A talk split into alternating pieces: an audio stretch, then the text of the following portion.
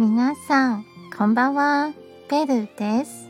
台湾の常識語を紹介しています。今日の言葉はこちらです。苦しみの中の苦しみを味わってこそ人より上に立つことができます。これが少しでも明日への力になれば嬉しいです。今日も一日お疲れ様でした。